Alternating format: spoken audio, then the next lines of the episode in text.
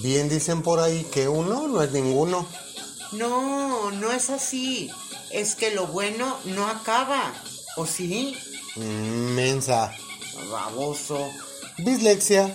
Es bueno. Es doble. Es, inseparable.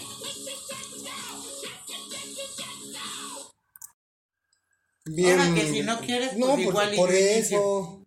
Ay, siempre inicio yo. Bienvenidas, bienvenidos. no es cierto, ándale, va. Ay, no, ya empezaste tú, dale, suena bonito. Cri, cri. Ok, bienvenidas, bienvenidos a una emulsión más. De, Eh, eh, no es de Scott. a una emisión más de Bislexia con. Ándale. Y como no puede ser de otra manera, Ceci Colombo, ¡Yay! su servilleta JC, ¡Yay! esperando que las fiestas patrias no hayan sido algo así como que una revolución en los higaditos de cuanto borracho conozco, ok, no. Ni tampoco una revolución en los intestinos. De tanto que traga uno, pero ay, tan sabroso, ¿a poco no? Eh, ¿A poco no queda bien rico el pozole? Hojas, Petra. Yo, mi. Y fíjate, a propósito de, hemos hablado, uff, videos, no, bueno, nosotros no, no todo mundo. Videos, datos, biografías acerca del inicio de la Guerra de la Independencia. Hasta el programa anterior dijimos las 15 curiosidades curiosas, Exactamente. pero de la independencia. Pero ah, del inicio, Claro. algunos datos hasta por ahí decíamos de 1815, que es cuando le da chicharrón a, a, don, a don Chema. Le dan crack a la a lacra. Crana, la lacrana, a don, a don Chema Morelos. Pero pues igual, yo creo que justo es, ya aprovechando que se acercan las fechas, pues hablar un poquito acerca de lo que es la consumación de la independencia. ¿Qué es Ahí- eso? O sea, cuando se acaba ya de manera final, O ¿qué sea, es de que? punto final, final. Pues eh, cuenta la historia, volvemos a lo mismo, ¿no? Si nos acercamos a los libros de texto, pues hay un montón de cosas que no sabemos, ¿no? Pero sí, sí hay, hay datitos bien curiosos que pues, vamos a platicarles. Ok. Vamos a, vamos a ir haciendo así como que un desmenuce Entonces ahora van a ser los datos curiosos de la consumación de la independencia. Para seguir todavía, Doc. Sí, pues es se- septiembre, septiembre, mes de la pata, Mes de la pata. o como se diga. No, no, no.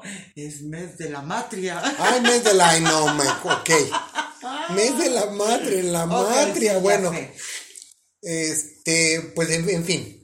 Sí, ya, hablemos de ya cosas vamos en materia, No, sí, no, porque porque eso de la matria, bueno. son puras papadas, bueno. Ok, sí, ándale, Usando lenguaje ándale. inclusivo, son puras me papadas. Late, me late. Entonces nos quedamos que el 15 de septiembre, don Miguel Hidalgo, ah, no, septiembre. don- y no fue el 15, fue el 16. Sí, ya lo Don Miguel aclarado. le pega la campana Ay, y da, Sí, ya, etcétera. Pero viene, eh, como marcaban los libros de texto, las etapas todavía de la resistencia, Ajá. Porque era inicio, los combates acá, la resistencia y la consumación hacía grandes rasgos. Bueno, de los insurgentes que todavía se permanecían en la lucha, pues no eran así como que muy muchos, ya se habían muerto, ya le habían dado Crank. Chicharrón a Morelos, ya todos los iniciadores ya eran más que como que recuerdo, y pues quedaban por ahí Guadalupe Victoria, Vicente Guerrero y, y algunos otros que ahorita van a ir saliendo. Pero ya sabemos que llega Don Agus de Iturbide, que era realista y así como que chaqueteó. Pues no chaqueteó, ¿no? Como que negoció la consumación. Ajá. Sí, pues es... Y luego nos preguntamos de dónde hay tanto chapulín, ¿no? Sí, ya sé. Entonces que se brincan las trancas. Pero bueno, es que toma aire. La consumación de la independencia se da, en teoría, en teoría, ahorita vamos a decirles por qué, el 27 de septiembre de 1821. Realmente cuando las fuerzas de los ambos jefes, insurgente y realista, que eran don Vicente Guerrero y don Agus de Iturbide, respectivamente, se encuentran en Acatempan, se dan el abrazo y dicen, pues ya va, güey, ya dejamos de pelear. Ok. ¿Para qué nos peleamos, no? Eso se da un 24 de febrero de 1821. Ojo, ahí aprovechando, eh, gracias a esa fecha, se instituye el Día de la Bandera. Bueno, yo sé que tú ya lo sabías, pero yo me acabo de enterar. Ah, ok. Ok. Pero resulta que don Agustín de Iturbide, una vez que salen ya las tropas eh, del ejército trigarante o de las tres garantías, salen hacia la entonces Ciudad de México, no México Tenochtitlan, como dicen por ahí algunos que no vamos a mencionar, pero No, no, no, pues síguele en la parte de bien. entran a la Ciudad de México un 27 de septiembre de 1821. ¿Por qué crees tú que escogieron esa fecha cuando pudo haber sido cualquier otra? Pues porque era el cumpleaños de... De... ¿Mi hermano? No, no es cierto, mi hermano no. ¡Ah! ¿Estás oyendo, Jan? Ok. Pues nada más y nada menos que de don ¡Tarán! Agustín de Iturbide. Claro. Obviamente, si don Porfis mandó cambiar el grito de fecha. Ah, no, No, fue al revés, fue antes, ¿no? Bueno, ok. Pero antes. ¿Por qué no aprovechar mi onomástico para... Claro, pues para hacer un fiestón, no, no de esos fiestón de Lorenzos, ¿no? Entonces, aquí es donde vamos a. Iniciar con las curiosidades. que ya habíamos comentado algunas el programa pasado, pero pues como que les vamos a dar un poquito más así de, de- de énfasis, ¿no? Ya habíamos comentado que los eh, ejércitos trigarantes venían en- supuestamente a la cabeza don Agustín de Turbide y don Vicente Guerrero, pero no. Ya habíamos comentado que al frente del ejército viene Iturbide, curiosamente, y para variar en la retaguardia, hasta atrás, hasta atrás, al mando de la última división de este ejército trigarante venía don Vicente Guerrero. Entonces no desfilaron No desfilaron juntos, juntos. O sea, sí juntos, pero, pero, no, no revueltos, revueltos. claro. Uno hacia el frente, frente. y otro hasta atrás. Curiosamente, ¿no? De los que resistieron hasta el final los embates, pues fórmate ahí atrás, güey. Sí. Vas a salir en la foto de todos modos, ¿no? Ok. Entonces, eh, viene ahí esa situación que nos manejan en los libros de texto. Mentira, no desfilaron juntos. Y fíjate, además de eso, no es cierto tampoco lo que viene en las estampitas, ¿no? O en las ilustraciones, etcétera. Se habla, bueno, se ve, porque tenemos esas infografías que ahora se llaman infografías, que el ejército venía con uniformes pues, aparentemente iguales, cuando la realidad no era. Así como venía hasta atrás, bueno, hasta el último O sea, de la CICE, porque no, sí, que no luego ya dudo que sabes. hubiera festejado, pero Sí, bueno. ya sabes que luego empiezan. ok. Así como venía en la parte trasera del desfile. Ay, que feo se oye también, ok. En la retaguardia. Ok, al fondo. Hasta atrás. Ok, Ya. Sí. En la parte final del desfile venía Vicente Guerrero así junto con sus tropas. Venían con eh, pues los uniformes de pues, diferentes a los uniformes que salen como el ejército trigarante. Ellos traían su, digamos, uniforme, por llamarlo de alguna manera, del cuerpo urbano de comercio de la Ciudad de México. Madres. Y suena lógico, porque si somos honestos, el- las fuerzas de Guerrero, en lo que es ahora el sur de la República Mexicana, pues andaban todos en calzón de manta Claro. y guaraches. O sea, no nos vamos a hacer ahorita que, eh, como, como con las tropas de la Revolución, por ejemplo, que es otro asunto que ya en su momento platicaremos. Pues el uniforme era calzón de manta, sombrero de palma, guaraches, las cananas terciadas y el rifle. Si, si recordamos un poquito, pues venían mucho, por ejemplo, todavía de los batallones de negros de don Nicolás Bravo. Venían, eh, eh, también hay una anécdota muy buena del, del batallón de negros, que les cayó un piquete de realistas, mientras los negros estaban bañando en un río todos encueraditos. Pues machete en mano, le reventaron el hocico a, al piquete de realistas que andaba por ahí.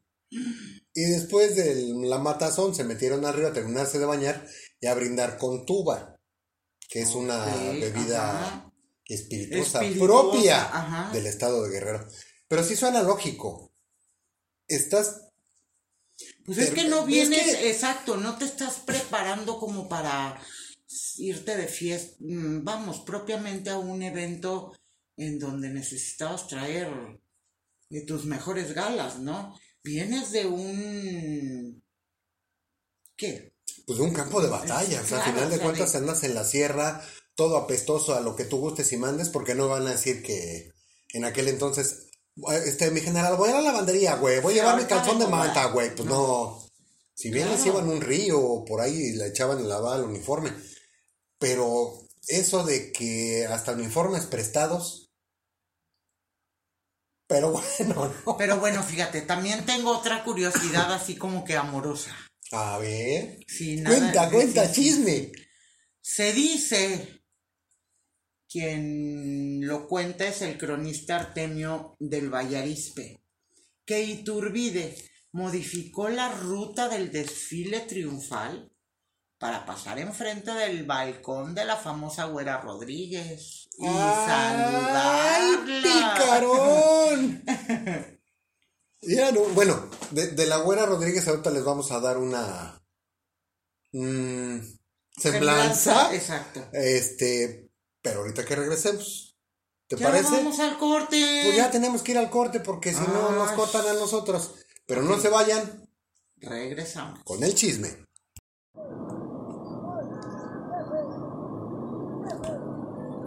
Buenas noches, soy Ceci Colombo de Bislexia Informa. Desde temprana hora, los principales accesos a la ciudad han sido bloqueados por una protesta del sindicato independiente que no toma riesgos ante gustos de asquerosas recetas, el sin tragar. Ellos alegan que ya de frente a la inevitable reactivación económica post-COVID, no es posible que en los salones de fiesta se sigan sirviendo los mismos platillos de siempre. Alegan que quieren libertad de elegir aquello que se va a servir de cenar en bodas, bautizos, 15 años, graduaciones y todo lo que amerite un grupo de personas celebrando un evento. Una de las peticiones es la de eliminar de raíz las cremas de lata de dudosa procedencia. La carne de algo en una salsa que no pica. Y las ensaladas de algo que parece papa. Pero que sabe a zanahoria. Pero en realidad es de manzana. Tengo conmigo al señor Joseph von Brücken, líder del sindicato independiente que no toma riesgos ante gustos de asquerosas recetas. Ah, el sin tragar. Para que nos exponga sus ideas. Adelante, por favor. Este, sí, señorita, gracias. Y nosotros exigimos que se nos dé la libertad de preparar, pues, la- lo que se nos hinche la gana. Porque eso de preparar platos fifís, pues no está chido. Imagínese, Ire, de entrada, un platón de frijolitos refritos, así con su quesito fresco, sus totopos, una salsita de molcajete. De primer tiempo, iré una sopita de tortillas con su pasotito, su chilito frito. De plato fuerte, unos huevitos revueltos en salsa de chile rojo y sus frijolitos caldosos. Pues por la enchilada, ya sabe, ¿no? Ahora, todo el tiempo, tortillitas de comal así, recién hechecitas, en el centro de la mesa. Su salerote en forma de jitomatito y un plato con chilitos verdes. Ahora ya para el postre, pues nada, como una buena jericaya. Ya lo del alcohol que se van a tragar, pues ahora sí que ya es cosa de cada quien, o como ve. Uy, suena bien, oiga. ¿Y cuándo van a permitir el paso por las avenidas? Ya tenemos varias horas aquí parados y sin tragar, señor.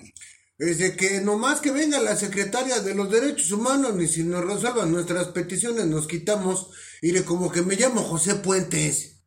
¿José Puentes?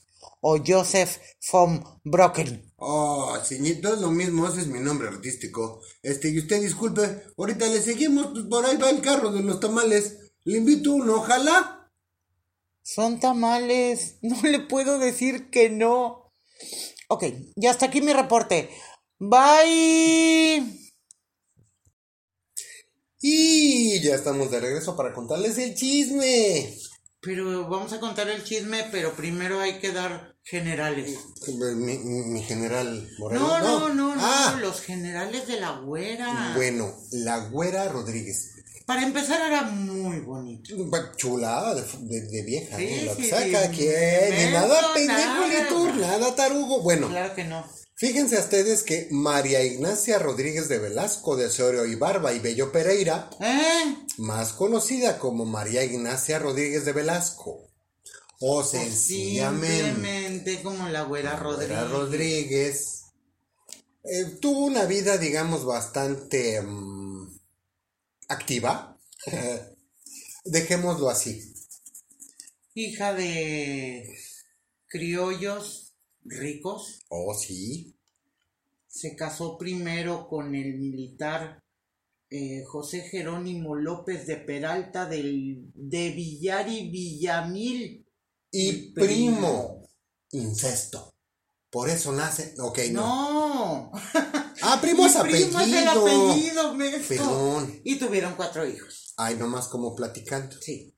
Bueno, ¿y qué más? Pues se considera una mujer sumamente inteligente. Oh, sí. Porque. ¿Tú sabes por qué? Mm, pues no, yo nada más sé que la güera para allá y la güera para acá. pero- Simplemente por su inteligencia y carácter. Para las épocas en las que estaban se distinguía, eh, para empezar, por su, por su belleza, su aristocracia, para los tiempos en los que estaban, insisto, mil- nació en 1778. O sea que para la consumación de la independencia no era precisamente una pollita, No, pero, pues, estaba. imagínate si en sus años mozos, cuando se casa, eh, tiene sus hijos, en fin, de muy joven conoció a. ¿Cómo se llama este señor? Alexander von Humboldt, al varón Humboldt. con quien tuvo una amistad acá de. Cámara, brother. ¿Vas a soltar o qué? Ponte la del pueblo. Ok. Se le atribuye que tuvieron una relación sentimental, pero no hay pruebas de la misma. Por eso nos quedamos con cámara. pero fíjate, también se le vincula de, de manera sexual con Ay, palabras mayores. Sí, sí, ¿no? Con- y luego con quién? A ver, ¿con quién? Con el general Simón Bolívar, libertador de las Américas. ¡Sastre! Yo creo que sí, es todo un chisme de- para dedicarle un programa a la señora, porque esto sí es un. Pues es un Yo chisme creo de que telenovela, ¿eh? Yo creo que sí, pero a final de cuentas, el que hayas desviado un desfile para pasar por la ventana de la mujer. ¡Ay, güey! Sí, pero por ejemplo, fíjate, cuando los inicios de, de la guerra de independencia, por ahí de marzo de 1811, la Santa Inquisición la hace presentarse frente a un tribunal acusada de, alte- de alterar el orden público a favor del movimiento de independencia. Claro, insisto, para que cambien un desfile. Sí, hubo ahí. Te iba a decir un, un dicho vulgar, pero me, me lo sostengo, ¿no? Jalan más un par de... Por eso, pero, o sea, es que ve, ¿no? Sí, claro. La idea es que querían envenenar al, al virrey de aquellos años, Ajá. pero resulta que luego con esto el, el- un inquisidor, Juan Sáenz de Mañosca, ahora la acusa de adulterio. Pero pues al final... fíjate, Ajá. a final de cuentas, con esta como consecuencia, el virrey en turno le exilió de la Ciudad de México a Querétaro. Y mira que estaba lejos, ¿eh? En su defensa, María Ignacia, o sea, hace La, la güera güera, Rodríguez puso en cuestión la valía de la palabra del inquisidor, acusándolo en aquellos tiempos de homosexual. Tómala. Entonces las acusaciones fueron levantadas pues por falta de pruebas. Y por la inteligencia de la güereja, ¿eh? Fíjate que hay una cita. Túvose por cierto que todo este incidente fue originado de intriga fraguada por una señora de una familia distinguida, célebre en aquel tiempo por su belleza, a quien desterró enseguida Querétaro. O sea, mientras más lejos, ahí está, al que guste ver, ver una foto del curita Uto, ahí la buscan en internet porque se las platicaríamos, pero ah, Ay, se sí, vayan a ofender. Yo creo que sí.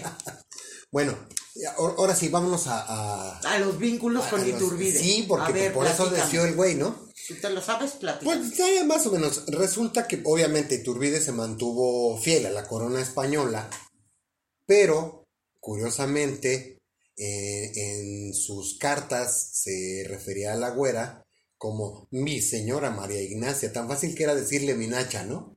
¡Ay, Eh, no! Por eso no. Ok, no.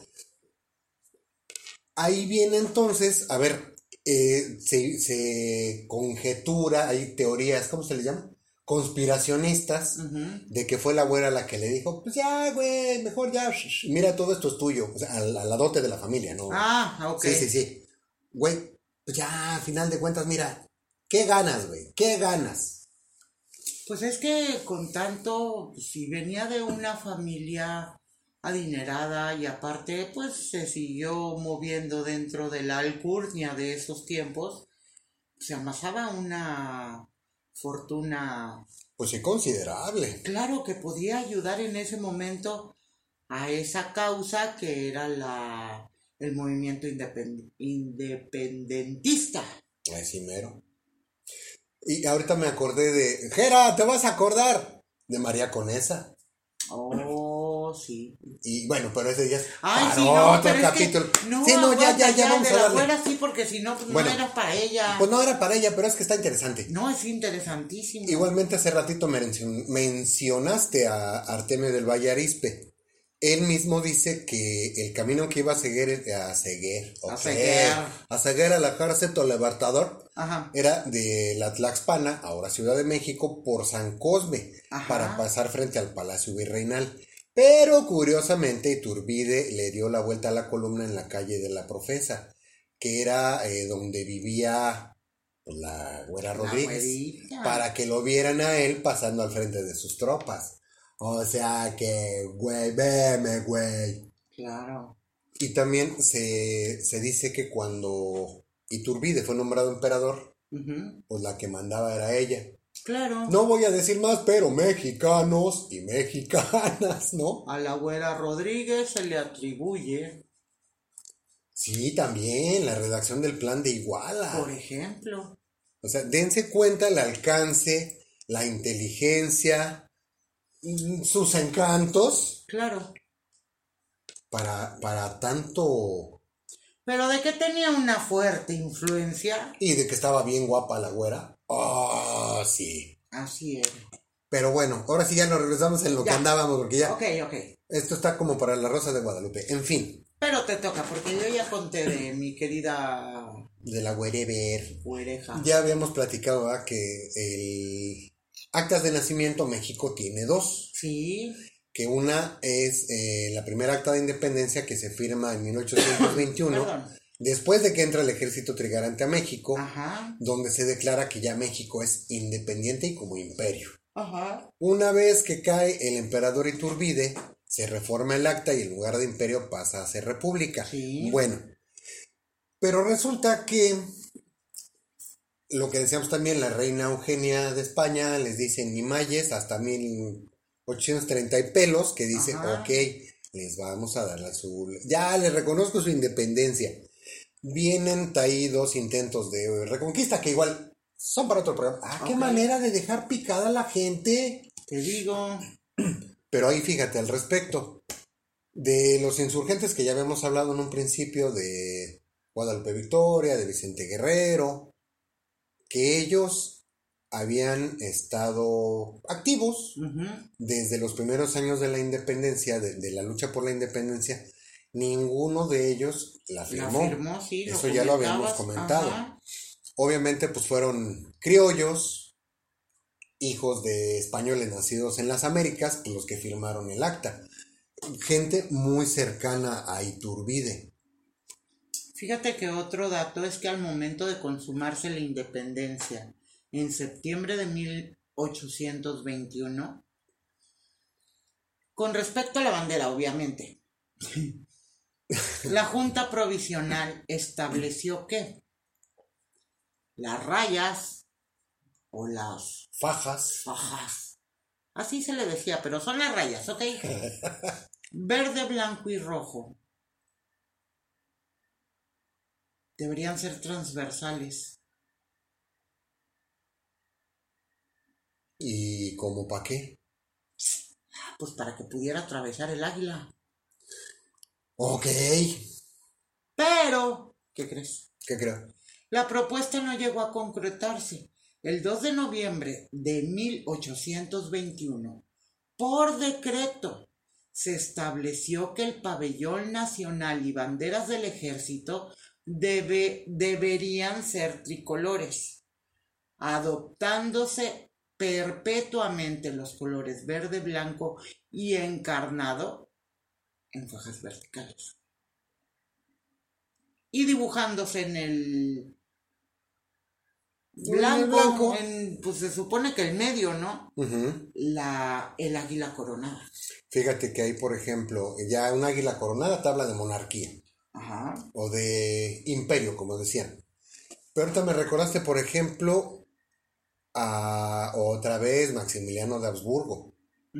La bandera de su imperio es efectivamente un águila coronada. O sea, en ningún momento se le puso ahí este, de la casa de los Habsburgo o ninguna otra cosa. Se respeta en tiempo, en forma, de manera general, esa cumplimentación acerca de la, de la- del diseño de la bandera. Lo que ya sabemos que ha cambiado a través de los años y durante titipuchales Sí, pero se es respetó eso, porque inicialmente, de ser transversales, o sea, horizontales, se decretó a que fueran verticales. verticales. Iban a quedar, eh, si nos acordamos de las estampitas, eh, decíamos dos triángulos en las orillas Ujú, no, sí, y un- trapecio, un prisma medio extraño en el centro. Iba a llevar una, porque la bandera del ejército trigarante no tenía un águila, Entonces, tenía una corona Ah, de que decía libertad, religión independencia. Sí. Otra vez, libertad, Ok, sí. religión A final de cuentas se respetó esa parte, ¿no? De libertad, religión y... e independencia. Pues, sí, la sangre de la independencia. Sí, Pero por decreto, verticales. por decreto verticales. Y fíjate que yo creo que, bueno, es que aquí con estas, con estos datos siguen saliendo un montón de temas. Yo creo que en su momento vamos, ya no que sea 24 de febrero. ¿no?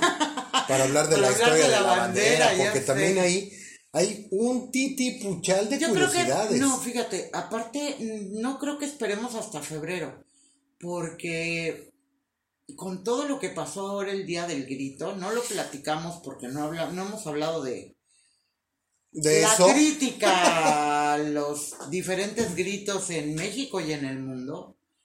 Eh, sí habría que aclarar un buen de cosas. Para empezar, podemos con- hablar de las curiosidades de la bandera, es cierto, de las curiosidades de nuestro himno, Sí. pero también de los protocolos y de las formas, o sea, Mm, ay, mira, no, sí, no vamos a pues hablar ya. del tema, ahí la dejo porque traigo atravesado, que chingue su madre el peje, me vale. Hay algo que se llama ley sobre el escudo, la bandera y el himno nacionales, puñetas. Y con este educativo comentario, regresamos. Regresamos.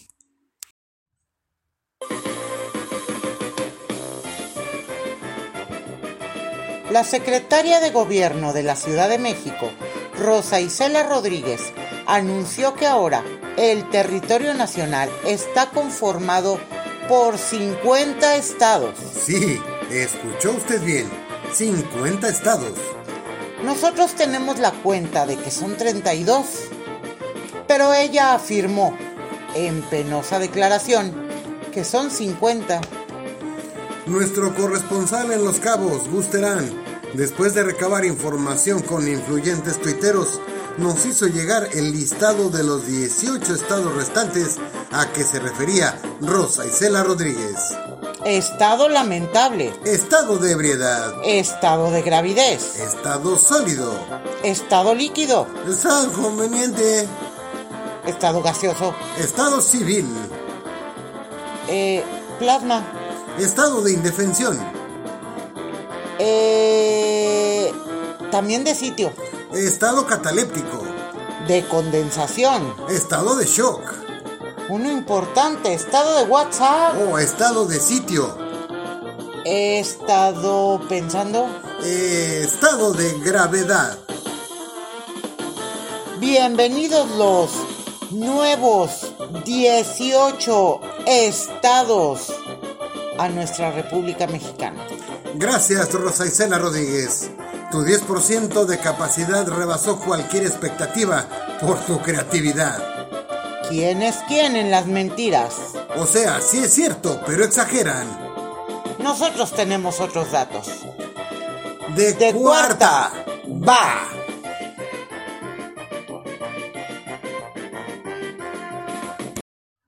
Pues ya regresamos. Te gané. Jaja. Va. Pero Bueno, puedes decir. Sí, como ya me ganaste entonces ahora. No, pues ya regresamos, ya lo dijiste tú. Ah, bueno, pues ya regresamos, dale. Pues, pues ya regresamos. Pues ya vas. ¿Qué tienes? ¿Algún otro dato curioso? Pues fíjate que, que sí, porque en la emisión pasada hablábamos del discurso de Max cuando Sí, dio, el grito. lo es- recordamos muy bien. Lo- oh, lo recuerdo bien. Oh, lo recuerdo. Hubo, de hecho, en Twitter, eh, amigos tuiteros, de hecho, uno comentó, discúlpame, güey, no me acuerdo de tu arroba, pero sí dijo, ¿acaso es uno que empieza así, así, así? Sí, efectivamente, lo leímos en el programa, después hicimos el hilito con el, con el discurso, pero aquí viene algo bien simpático también, viene, eh, bueno, así de rápido. Después de que se consuma la, la guerra de la independencia en 1821, a don Agustín se le bota la canica y resulta que se proclama emperador de México. Ok.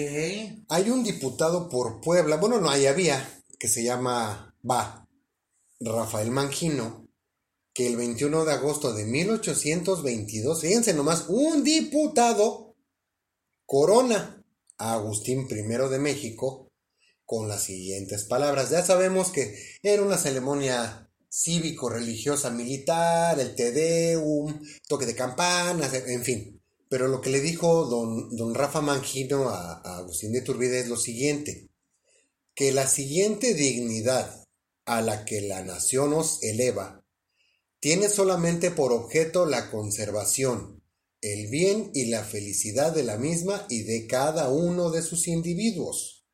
Sabed, Señor, que vuestra augusta persona es y será siempre sagrada e inviolable, para que podáis conducir con más acierto el Estado, ah, No, no, no, con más acierto el Estado, proteger vuestros súbditos y ser verdaderamente el Padre de vuestros pueblos. Pero no olvidéis que ese gran poder que la nación pone en vuestras augustas manos tiene por límites la Constitución y las leyes. Ay, eso se lo deberíamos repetir a un par. A un par, un chingo, bueno, que muchos. muchos. O sea, porque eh, de todos modos, eh, nadie por encima de la Constitución, No. nadie por encima de la ley.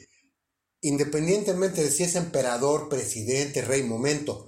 Se decía hace unos días, eh, había por ahí un imbécil del cual no voy a hablar porque es de la 4T, Ok. ¿Qué dijo? que se burlaba mucho de que si Angela, Angela Merkel hubiera sido mexicana, Ah, sí, mi abuelita tuviera ruedas.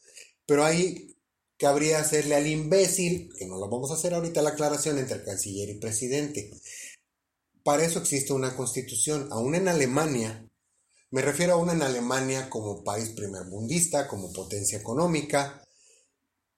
La señora Merkel fue elegida canciller mediante... Es un proceso el que, el que se maneja en Alemania, muy interesante, muy tedioso, pero muy efectivo pero la señora nunca estuvo, nunca fue libre como cierto canciller que se llama Ebrar, ok. que tiene apellido de que tiene nombre de puñal, o sea, pu- Marcelino, pu- puñal de Marcelino. Sí. En ningún momento por encima de la constitución y de la ley. No, ¿eh? O sea, la señora se, se lavó las manos, ya terminé, gracias, aquí está su toalla, auf, Wied- auf Wiedersehen. Ajá. Y al otro día ya andaba en el tianguis con su marido, o sea, no, no. Ay, carajo, es que ese es otro tema, de dónde viene el H de lo honorable, ¿no? Que aquí ni conocen. Pero a final de cuentas fue un ciudadano que fue una ciudadana que ejerció sus funciones, que salió del poder, va y muchas gracias y se acabó.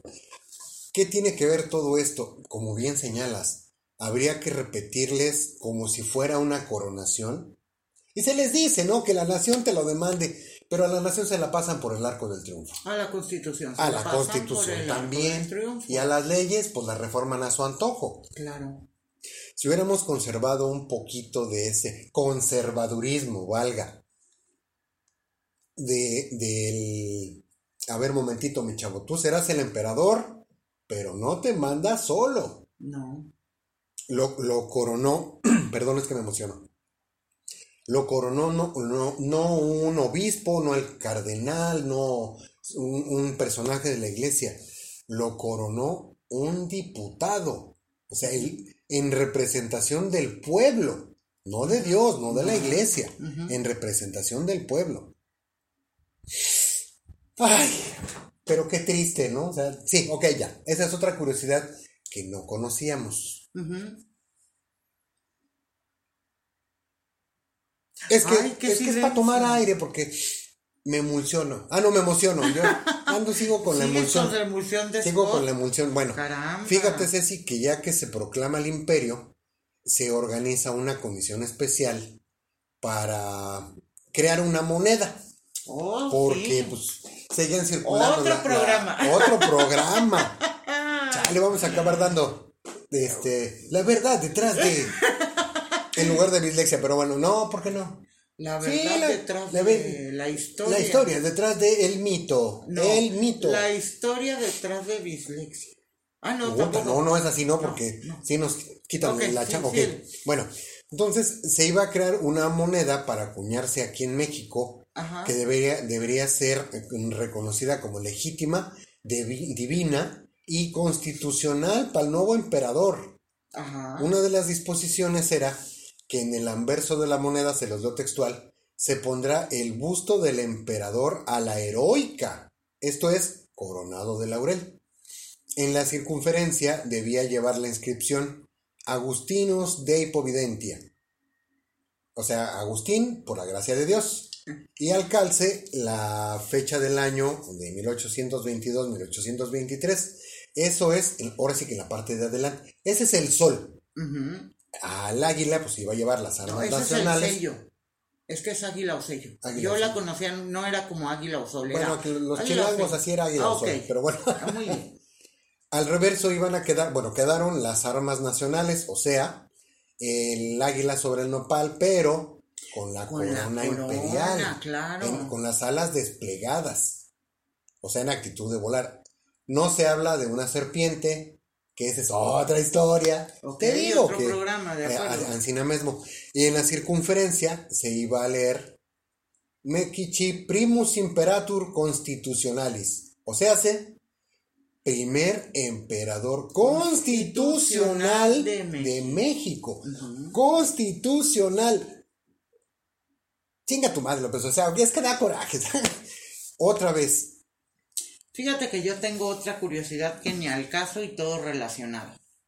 Meses después de la caída de Iturbide, el 19 de julio de 1823, el Congreso declaró beneméritos de la patria a Hidalgo, a Morelos, a Allende, a Aldama, a Jiménez, a Basolo, a Galeana, Matamoros, a los Bravo, Moreno y a Mina, y se ordenó el traslado de sus restos a la capital de la República para depositarlos con todos los ho- honores, perdón, en la catedral. A pesar de haber sido el consumador de la independencia, Iturbide fue repudiado por haberse coronado emperador. Y un año después fue fusilado. Toma la barbón. O sea, otra, Otra, vez ajá. habrá sido emperador por la gracia de Dios, ojo, no por mandato divino. Ajá. Pero regresamos a lo mismo, Ceci. ¿Quién lo coronó? Un diputado, representación del pueblo. O sea, ya nos caíste gordo, güey. Sí, o sea, ¿qué resulta? Eh, Fue y se plantó a reforma y se... ¡Eh! Te digo que, que, como bien dices, ¿no? Quien no conoce la historia tiende a repetirla. Ay, Bueno, pues estamos felices porque entonces ya viene el momento en que el Congreso declare Non Y grato. Deja tú a los beneméritos de la patria, a Ah, los sí. que a de veras. Pero digo, no estoy, no estoy haciendo más que un comentario. Pero a todos los iturbides les llega su padilla. Así es. Aguas carnales. Digo, porque ese es otro dato, ¿no? Este, en fin. Y bien curioso eso que, que, que decíamos también. Em, Ya lo hablábamos también en el programa anterior, que decías de la columna, ajá, eh, bueno, El Ángel. sí, Eh, Agustín de Iturbide fue el responsable de la consumación de independencia. Es el único caudillo cuyos restos no se encuentran en la columna de la independencia. Y ya lo habías dicho, que Ajá. estaban en la, en la catedral, ¿no? En la Sí. iglesia de en la San capilla. Felipe, de- en- perdón, en la capilla de, de San Felipe de Jesús. Pero fíjate otra vez, el, el- el asunto, lo repudian. De alguna manera, no se le hace justicia, según yo, porque todo es ah, proceso o todo es el resultado de un proceso. No me van a decir que no. Por ejemplo, tenemos a alguien que durante chingo de años estuvo jode jode jode jode. No voy a decir que es el peje porque no vamos a hablar de él. Para ser presidente de la República. Llegó a ser presidente de la República y ya se siente el patriarca de América. Latina, ¿no? Ajá. Entonces es eh, de alguna manera Bueno, lógico. hasta, hasta consejos le quiere dar a Biden, imagino. Si le quiere decir, ¿dónde se comen las mejores tlayudas de y Oaxaca? aparte lo está exigiendo. Ay, tenía que decirlo, Ah, ya, lo sí, traigo sí, lo atravesado. Le está diciendo, dame dinero para eh, eh, llevar a cabo mis programas sociales en Latinoamérica y te voy a pagar con asesoría. Mira, qué ¿Qué, tal? su mamá. Oh, su- bueno, ya, nada que ya, ver, ya. paréntesis Sí, cerrado. cerrado. Qué chinga su Pero aquí, por ejemplo, casi no soy yo. ¿Qué perdón? Que chinga su madre. Ah, es que pensé que no, yo entendí que chingue chinga a su madre madre peje. Sí, como Que chinga. chingue a su madre López. Bueno, pero fíjate, cosa curiosa. Va- vamos a hacer un. Yo creo que el lunes de letras le vamos a dar chance que aparezca Don Guillén de Lampart, porque es lo que comentábamos el programa pasado. Que entras a la columna y te recibe una Estata, estuata, ajá. una estuata de él. Ajá. Es impresionante eh, el encontrarse, por ejemplo, a este señor que no era mexicano. Era un aventurerillo europeo, no, no lo vamos a spoilear, pero es considerado como uno de los precursores de la independencia de México. Tenemos ahí también la anécdota de Francisco Javier Mina, que es un español que llega a México a tratar de apoyar a las tribus, a las tribus, oílo, Oílo. a las tribus urbanas independentistas. si mal no recuerdo, es en desembarca en Soto la Marina. Necesito otro clavado ahí porque ya mi, mi disco duro es Lentium. Sí, no, no, es- Un ratito, no, es ah, desaceleron, un ratito en el combate y resulta que pues es, lo pescan los realistas y en el rancho del venadito, pácatelas. Pero resulta que él es nombrado benemérito de la patria y no Agustín de Iturbide, otra vez. Ahorita creo que de Iturbide lo único que se conserva porque su nombre en letras de oro definitivamente en ninguno de los congresos, de no ser sus parientes eh, que viven en Europa. ¡Otra historia! Eh, Adivina quién, ajá. quién adoptó a sus nietos. ¿Quién? Los Habsburgo. Bueno, ok. Ok. Lo único que persiste, al menos en Ciudad de México, con el nombre de Iturbide, es la sede de Banamex, Ujú. que era, que se conoce ahora como la casa de Iturbide. Pero, o sea, realmente sí vivió Iturbide ahí, pero realmente siento muy opinión propia, muy personal, pues que no se le hizo justicia, ¿no? Habría que echarnos un clavado más profundo y conocer un poco más, eh, no precisamente de Iturbide, sino en, en qué se basó esa decisión final de hacerlo a un lado. Debe de haber más. Sí, Sí, sé que hay más, pero lo comentaremos eso lo dejamos para otra para un capítulo exclusivo de Iturbide que donde salga la güera, donde salga toda la... Sus, sus descendientes. Ajá, porque sí, tal vez no se le hizo, ¿cómo dijiste? Justicia. Justicia. Pero bien merecido se lo tiene.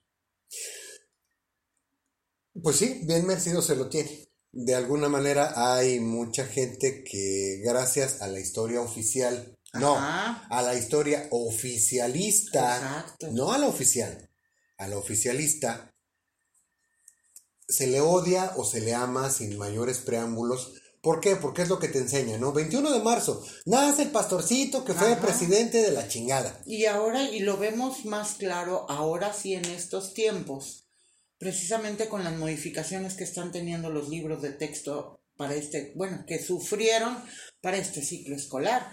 No veíamos también que ya sale López Obrador como el Salvador de México y no tanta... sus apendejados hijos. Exacto, o sea, entonces, si no es si modif- han modificado todos esos datos e historias que lo único que, que han hecho es que nos comamos la historia que quieren que veamos, Claro. pero pues ya está como ciudadanos, como curiosos de nuestra eh, historia, pues buscar un poco más, porque autores hay. ¡Uh! ¿De Por dónde? kilo. Ajá. Sí, Y sí, es cierto. ¿Cómo se llaman? No son historiadores, son... ¿Te acuerdas los que eran de los pueblitos? Los, Ah, los los cronistas. cronistas. Sí. Hay mucha bibliografía de cronistas y es donde también dices, ¡Ah! Sí, porque al final de cuentas, un cronista es hasta donde yo recuerdo, era casi casi un oficio que se pasaba de generación hereditario por generación. Obviamente me suena lógico, ¿no? Si mi abuelo fue el cronista y mi papá siguió su trabajo, pues me toca a mí para continuar con esa labor de investigación, preservar la historia, preservar la memoria. Y si a alguno de mis hijos en algún momento le interesa, pues porque tampoco es así como que hereditario, ¿no? No es a fuerza. Sí. Pero ya encontraremos a quien continúe con esa, guardando toda esa memoria, valga la, la Claro. expresión. No todo está en los libros de texto. No, hay No todo es cierto.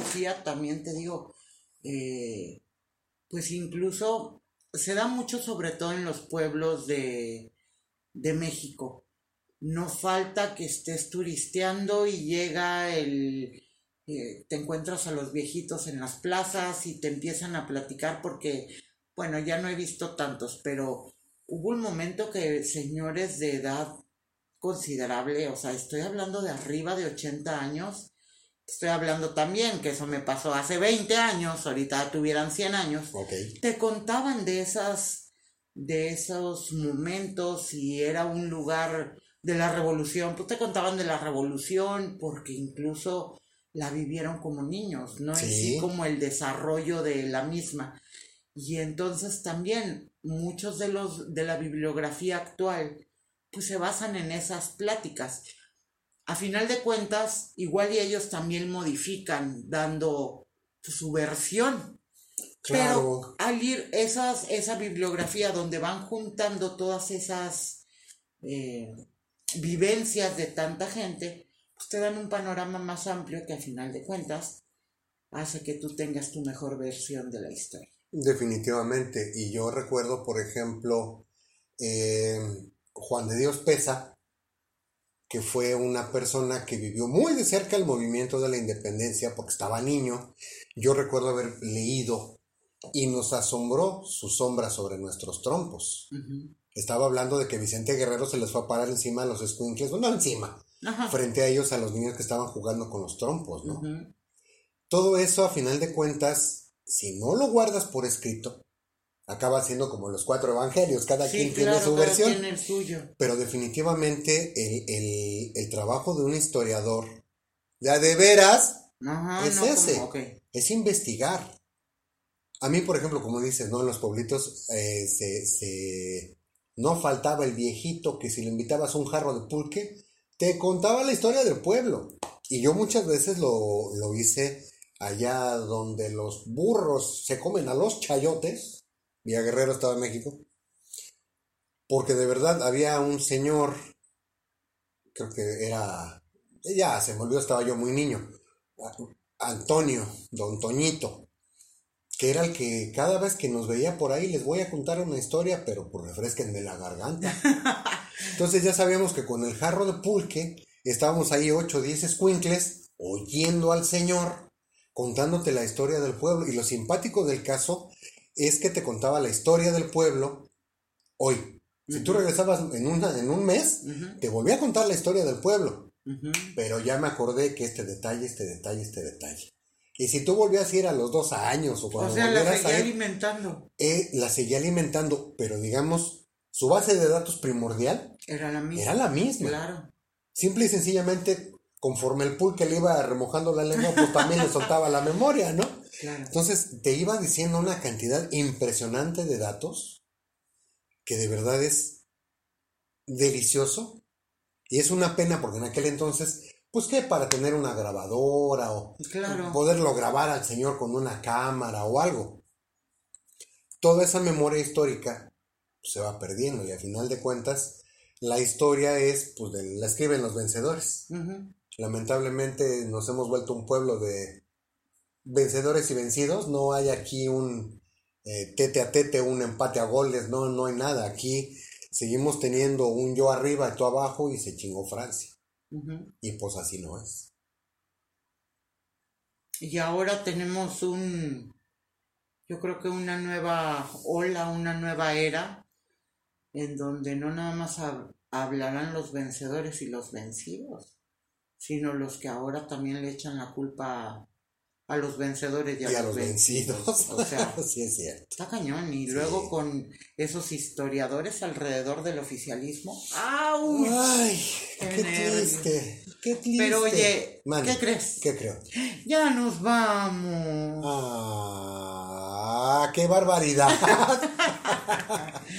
no sin antes agradecerles su escucha. Saludos a todos y a los que no también. Y y sí quiero hacer una mención muy, muy especial a dos personas a las que aprecio mucho porque están pasando momentos fuertes, porque están pasando, de hecho son tres, disculpen ustedes, son tres, están pasando por momentos fuertes. A mi primazo, a Fran y a Clau, nuestra queridísima. Estamos con ustedes aunque no estemos con ustedes. Ya saben cómo es.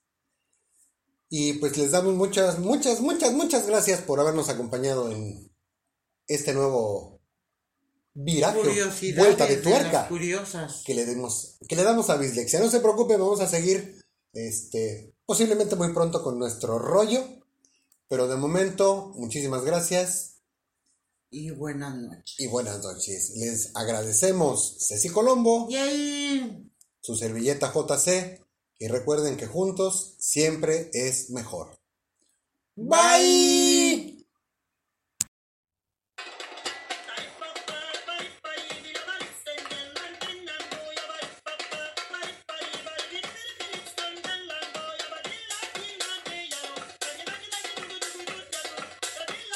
Y hasta aquí la bislexia. Muchas gracias por acompañarnos. Nos despedimos de ustedes. Ceci Colombo. Y JC Santa. Porque juntos siempre es mejor. Bye.